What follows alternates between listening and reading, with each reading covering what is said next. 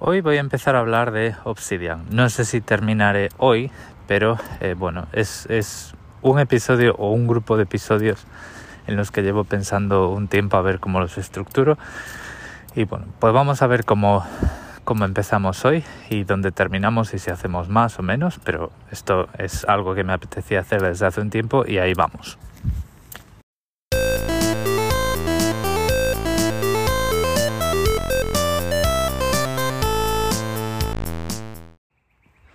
Obsidian es una aplicación que eh, proporciona una base de conocimientos personal. Normalmente, eh, o, bueno, normalmente o por mucha gente o por la mayoría de la gente a la que yo he escuchado hablar de este sistema, eh, definen Obsidian como una aplicación de notas en Markdown. así dicho, pues pues no es nada especial. Aplicaciones de toma de notas en, Markdown, Markdown hay un montón. Está eh, Notable, Notable, está em, Ulises, está Visual Studio Code con varios plugins por ahí. Hay, hay un montón de ellas. E incluso no necesitamos ninguna aplicación especial porque Markdown es un sistema de texto plano que no utiliza etiquetas, sino que utiliza unos símbolos eh, que están en el teclado, o sea, símbolos directamente, asteriscos, almohadillas y este tipo de cosas para expresar el formato de texto. Eh, por ejemplo, si pones almohadilla, espacio y una frase, eso sería un título grande y gordo. Si pones dos, un título grande y gordo, pero no tanto, y así sucesivamente. Si encierras un texto entre dos asteriscos, ese texto se pone en cursiva. Si lo encierras entre doble asterisco, ese texto se pone en negrita. Hacer una lista de viñetas es, trivial. O sea, tú pones o bien un asterisco o bien un guion, espacio y una frase y eso pues significa una lista no ordenada, una lista de puntos, una lista de bolas, de viñetas. Y si pones números, número, punto, espacio y una frase, pues una lista numerada. No tiene nada especial. Y además, como es un formato de texto plano, estas cosas no funcionan de forma automática y no, no se presentan ante ti de forma bonita, a no ser que tengas pues o bien un sistema, una aplicación específica con previsualización a no ser que tengas eh, en un editor de texto plano un plugin para Markdown o a no ser que utilices pues un postprocesador, eh, un programa a la que tú le enchufas el fichero de texto plano y te devuelve pues un HTML, un PDF, un documento de Word o lo que tú quieras. Esto así es como funciona el Markdown, que por cierto es un sistema que hasta donde yo sé inventó eh, John Gruber, el blogger de Apple que tiene una página que se llama Daring Fireball.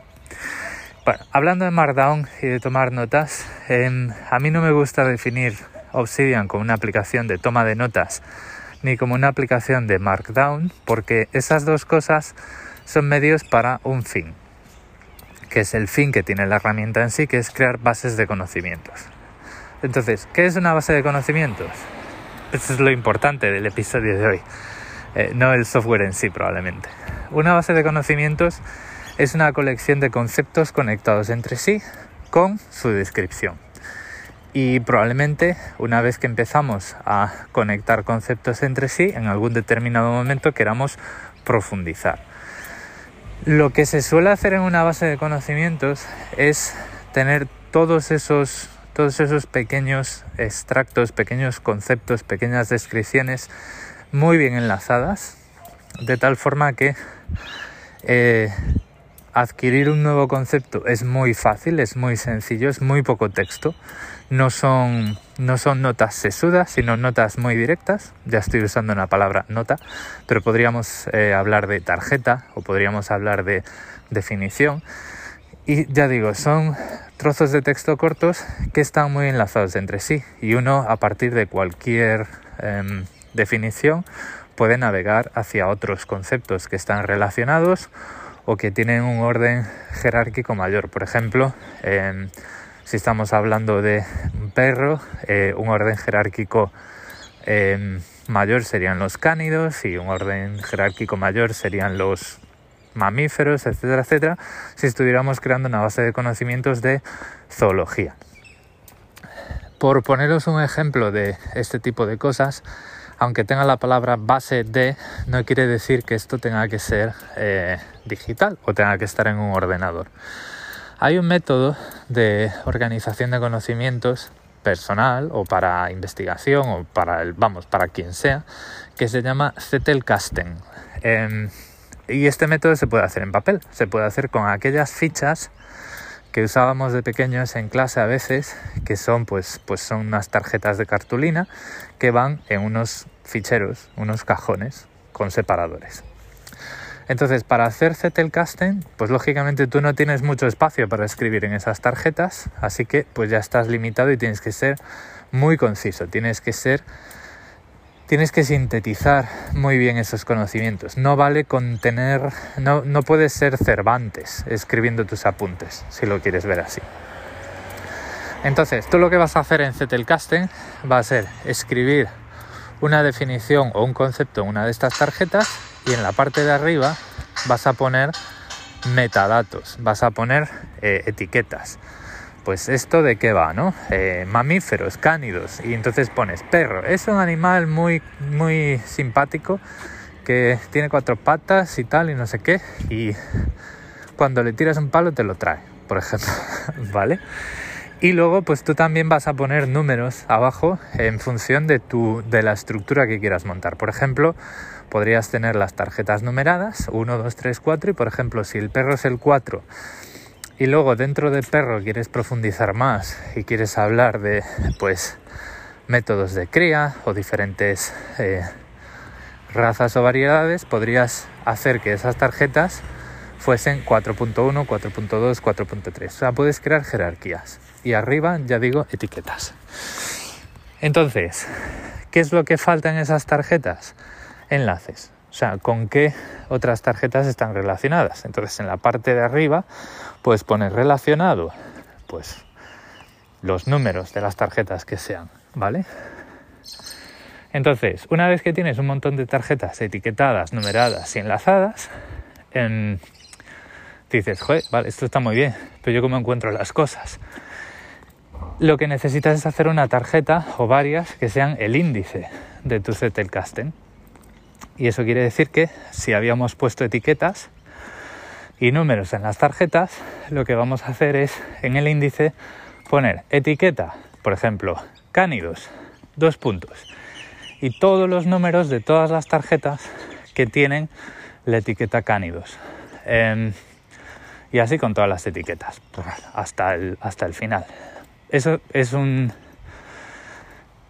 es un, es un índice eh, pues basado en las etiquetas pero también podemos ampliar ese índice y después de indexar todas las etiquetas podemos indexar los, los, los conceptos en sí, pues perro, gato, eh, hiena, zorro, lobo, todo lo que hayamos puesto dentro de eh, nuestros mamíferos. De tal forma que cuando metemos todo el Zettelkasten en su fichero, pues al, frente tenemos el índice y si queremos buscar un concepto podemos buscar por etiquetas, podemos buscar por concepto, tenemos todos los números de las em, tarjetas relacionadas y así podemos navegar nuestro sistema. Esto se puede hacer en papel, yo lo he descrito haciéndolo en papel. Entonces, si nos vamos a este tipo de conceptos de base de conocimientos, en una aplicación como puede ser Obsidian. ¿Qué es lo que vamos a tener? Vamos a tener notas en Markdown, como la mayoría de la gente aplaude, em, y luego vamos a tener una red de enlaces de conocimientos enlazados. En, este sentido, en Obsidian, lo, más valioso probablemente es la gestión de enlaces, entrantes y salientes. Em, hacer un enlace tiene una sintaxis que es, no es de Markdown, es de la Wikipedia, es de Wiki. Y, y es muy sencillo, abres doble corchete, pones el nombre de otra nota y los cierras y ya tienes un montón de cosas hechas. En primer lugar tienes un enlace a otra nota y si esa nota no existe, pinchando en ese enlace, pues ya la creas y empiezas a escribir. Pero además, eh, el, propio Markdown o muchas de las extensiones o muchas de las variantes que tiene, soporta lo que se llama el preámbulo, que es en la parte de arriba podemos colocar los metadatos, podemos colocar etiquetas, podemos colocar cualquier sistema de cualquier elemento de datos que queramos siempre que lo hagamos en clave valor. Y además podemos anidar elementos y demás. Si queréis saber un poco más de la sintaxis del preámbulo y de cómo organizar estos datos, el preámbulo está escrito en una sintaxis que se llama YAML, Y-A-M-L. Entonces ahí nosotros vamos a poder poner los metadatos de nuestro sistema e empezar a implementar etiquetas, eh, otros conceptos relacionados, fechas significativas relacionadas con esa nota o lo que sea, lo que sirva para nuestro propósito. Entonces, por ejemplo, si queremos utilizar eh, Obsidian para hacer un casting como el que he descrito, pues lo que hacemos vamos a hacer, vamos a hacer notas muy pequeñas, etiquetas en el preámbulo y eh, nuestro sistema de numeración pues ya no lo necesitamos porque, porque en realidad pues ya tenemos los enlaces creados de una forma, o sea, los enlaces ya existen para nosotros, no tenemos que implementar esa numeración, eso ya lo hace el programa por nosotros. Entonces, ¿cuáles son las ventajas de tener un sistema como este, como un Zettelkasten hecho en Obsidian? Que luego, pues Obsidian tiene muchísimos plugins y hay plugins que nos permiten eh, gestionar nuestra base de conocimientos como si fuera una base de datos. Y aquí me voy a extender un poco porque a lo mejor muchos de vosotros, si yo hablo de base de datos, el, usuario que probablemente se relaciona con el ordenador a través de la ofimática pueda estar pensando en, bases de datos de Access o de FileMaker. Em, también vale porque lo que voy a explicar ahora se puede hacer con Access a través de unas opciones que están, por ejemplo, en Windows desde el año de la pera, que son los puentes ODBC, pero es algo que no se, no se expone al usuario final, que es el lenguaje de consultas. las bases de datos más tradicionales, las bases de datos estructuradas en tablas, ofrecen un lenguaje para hacer consultas que es muy potente y se llama eh, lenguaje de consultas estructuradas y tiene una abreviatura que es SQL. Por ejemplo, yo en SQL puedo escribir en una especie de inglés eh, roto, vamos a decirlo así porque no es inglés inglés hablado, pero se escribe con casi todos los lenguajes relacionados con la programación se escriben en inglés. Yo puedo decir, seleccioname de esta tabla los elementos cuyo cuya fecha de creación sea mayor que pues una fecha. Eh, si por ejemplo tengo una tabla de usuarios y una tabla de, de pedidos, puedo hacer uniones entre tablas. Puedo decir, seleccioname de los pedidos aquellos pedidos cuyo cliente tenga el apellido Pérez. Y entonces eso me devuelve en un formato de tabla que yo puedo leer pues la tabla de esos pedidos que cumplen esos criterios. Obsidian eh, tiene un plugin que normalmente se suele eh, representar como un plugin súper avanzado y yo creo que es por, por la forma de que tenemos de utilizarlo, que es con un lenguaje muy parecido a SQL y que permite hacer exactamente eso sobre todos los metadatos de, y los nombres de nuestros eh, ficheros en Obsidian. Por ejemplo, podemos decir, seleccioname todas las notas que hayan sido creadas ayer, que su nombre empiece por una serie de palabras y bueno, luego si yo uso el preámbulo y tengo etiquetas en el preámbulo, digo pues que tengan esta etiqueta o que no tengan esta etiqueta. Y ese plugin, ese Obsidian, me va a ofrecer una tabla en mi nota de trabajo, porque todo esto se hace en un fichero de Markdown con un bloque de código cuando yo previsualizo esa nota me va a mostrar el, resultado de esa consulta y entonces yo también puedo hacer que esa consulta no solo me ponga el nombre de las notas, sino un enlace a ellas. Entonces puedo crear un montón de informes y puedo crear un montón de... Em, puedo crear un montón de puntos de entrada a mi base de conocimientos de acuerdo a pues muchos criterios que pues claro me ahorran si yo lo comparo con tener un casting en papel me ahorran todo ese tiempo de consulta manual del índice e ir cajón por cajón recogiendo las fichas que yo tengo que consultar para hacer mi trabajo, para escribir mi artículo, para escribir mi, em, mi entrada en el blog, para escribir las notas de mi episodio.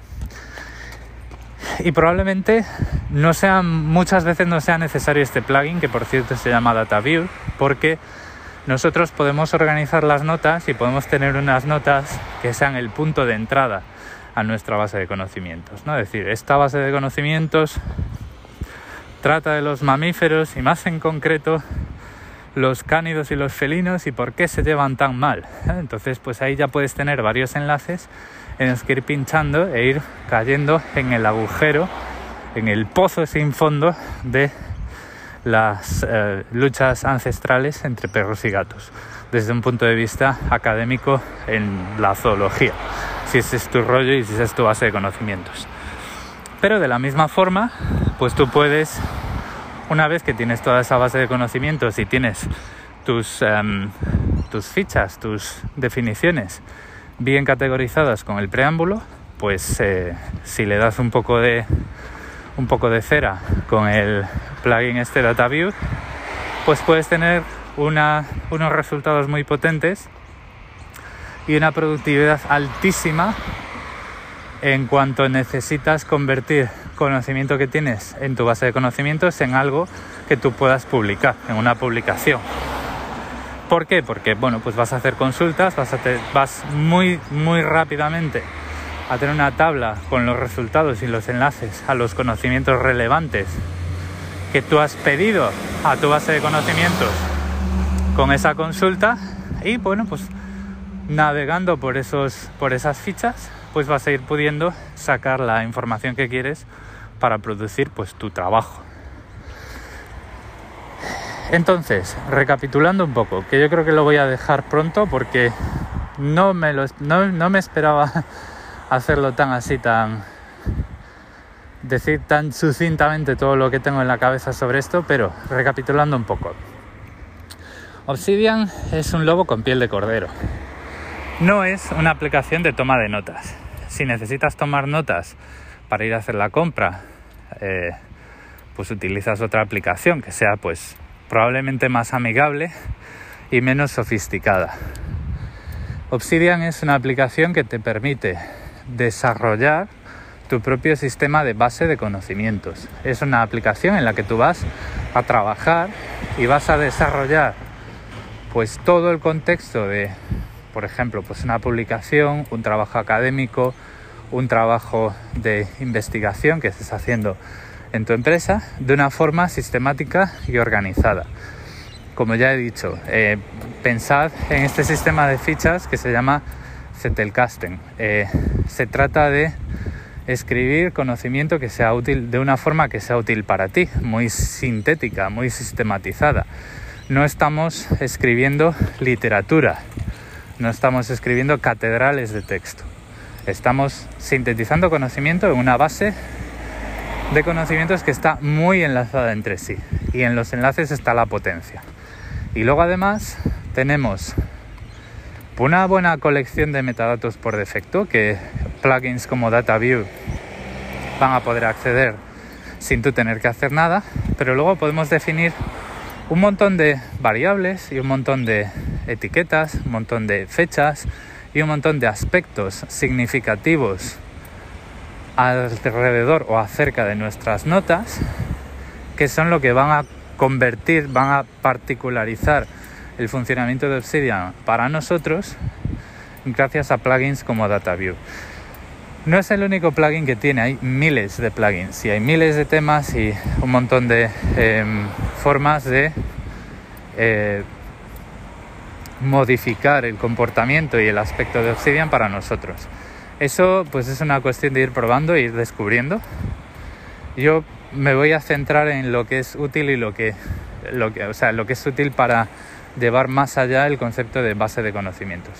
Y como digo, em, sí, puedes tomar notas y sí, puedes tomar notas en Markdown, pero eso es simplemente la forma que tenemos de escribir los conocimientos en nuestra base de conocimientos. La realidad, lo potente es todo ese esquema de enlaces entrantes salientes, toda esa jerarquía de conceptos relacionados y toda, toda la potencia que podemos alcanzar escribiendo esos preámbulos y esos metadatos para tener nuestro conocimiento organizado de la mejor forma posible para nosotros poder ser pues más efectivos cuando estemos haciendo lo que sea. Estudiando planificando un blog eh, ordenando nuestras ideas para escribir un libro eh, llevando eh, un diario de las cosas que hacemos en el trabajo y de los conceptos que vamos desarrollando en nuestro día a día en el trabajo, sobre todo si tenemos una, profesión que, em, digamos que trabaja el conocimiento, el conocimiento interno de una empresa, el conocimiento interno de un departamento, tu propio conocimiento o el de tu equipo. Em, este tipo de cosas son las que Obsidian nos ofrece y que nos va para lo que nos va a ayudar. Luego sí, notas en Markdown. Bueno, pero eso ya digo, una vez que entras dentro del, del pozo sin fondo de los sistemas de base de conocimientos, lees un poquito acerca de eh, cómo se organizaban los conocimientos en trabajos de investigación en la era del papel y ves un poco lo que eh, herramientas como Obsidian, que no digo que sea la única que hay, ¿vale? Pero esta es, es, es gratis, es súper popular y tiene millones de plugins. Em, cosas, las, las cosas que sistemas como Obsidian quieren automatizar para ti y cuál es la utilidad y cuál es el espíritu de este tipo de historias, pues ves que, pues sí, eh, probablemente ni sea la aplicación más bonita, eh, ni la aplicación más útil a la hora de sincronizar notas, pero es que en realidad ese no es su, ese no es su objetivo. Yo no sé si la popularidad de Obsidian viene por que permite tomar notas en Markdown, pero yo ya os puedo decir, desde mi punto de vista, Obsidian no me ha empujado a dejar de utilizar ninguna aplicación de notas que estuviera usando antes.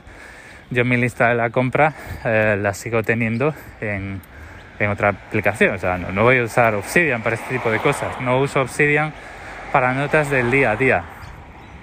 Sí que la uso, probablemente menos de lo que debería, por razones.